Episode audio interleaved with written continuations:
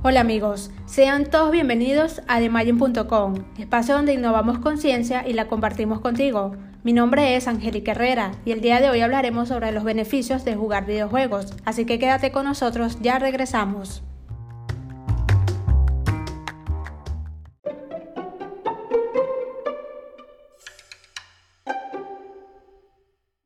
Ya estamos de regreso. Recuerda que este y todos nuestros podcasts podrás encontrarlos a través de nuestra página web www.demagin.com y a través de nuestras redes sociales también podrás seguirnos.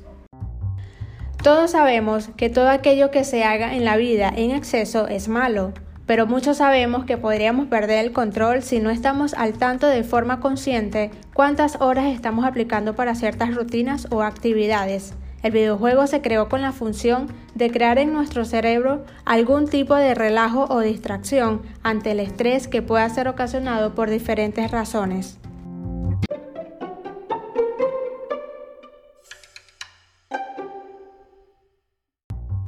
El primer videojuego arcade fue Computer Space, desarrollado en 1971 por Nolan Bushnell, un ingeniero de Utah, que más tarde fundó Atari. Esta es una marca que ha sido propiedad de múltiples empresas, pero que en la actualidad aún existe y sigue facturando millones de dólares. Si bien el estilo futurista de la máquina Computer Space la convierte probablemente en la máquina de videojuegos más elegante jamás producida, el juego en sí demostró ser demasiado difícil de jugar para ser un éxito comercial.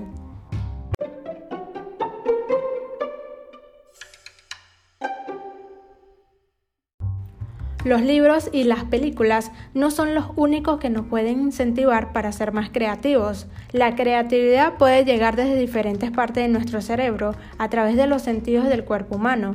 Existen diferentes tipos de videojuegos ya clasificados para los diferentes gustos del mercado actual y segmentados para las diferentes edades debido a los contenidos que éste pueda tener. Cada empresa que desarrolla videojuegos hace las recomendaciones pertinentes para cada jugador.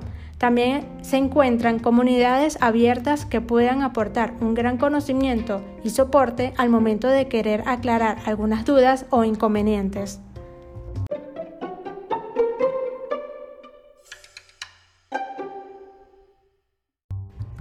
Los videojuegos van desde la acción hasta la aventura, el terror y la comedia, la estrategia y el drama, y un sinfín de clasificaciones para computadoras, consolas, celulares, entre otros dispositivos tecnológicos.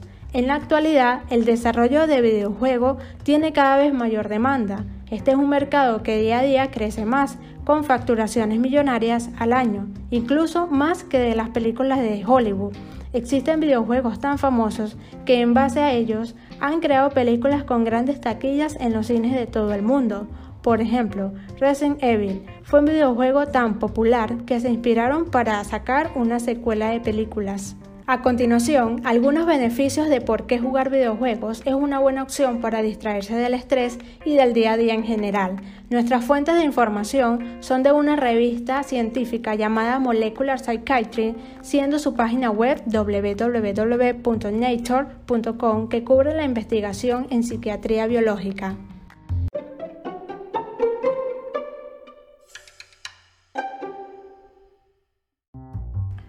Como primer punto, tenemos que mejorar varios aspectos del cerebro. Los videojuegos son una actividad muy generalizada que proporciona una multitud de complejas demandas cognitivas y motoras.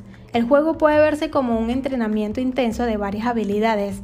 La plasticidad estructural cerebral asociada inducida no se ha investigado hasta ahora. Al comparar un control con un grupo de entrenamiento de videojuegos que fue entrenado durante dos meses durante al menos 30 minutos por día, con un juego de plataformas, encontraron un aumento significativo de materia gris, GM, en la formación del hipocampo derecho, HC, corteza prefrontal dorsolateral derecha, DL, PFC y cerebelo bilateral en el grupo de entrenamiento.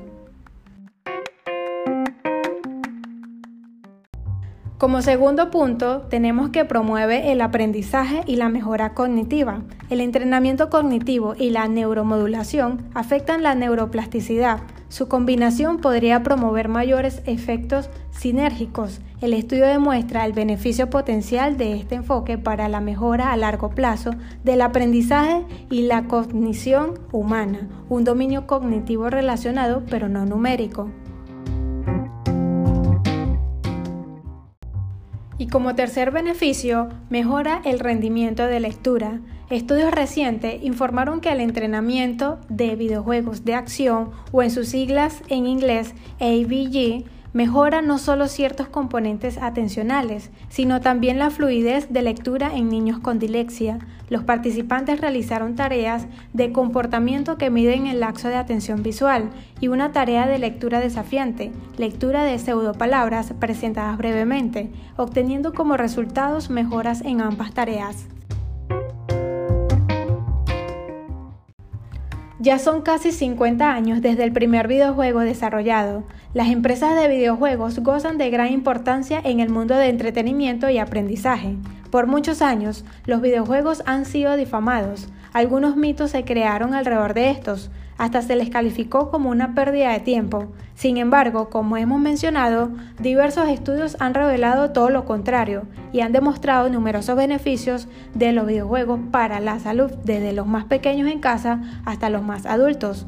Múltiples estudios han comprobado que este tipo de actividad puede mejorar la creatividad, las habilidades cognitivas, emocionales, motivacionales, sociales y hasta físicas.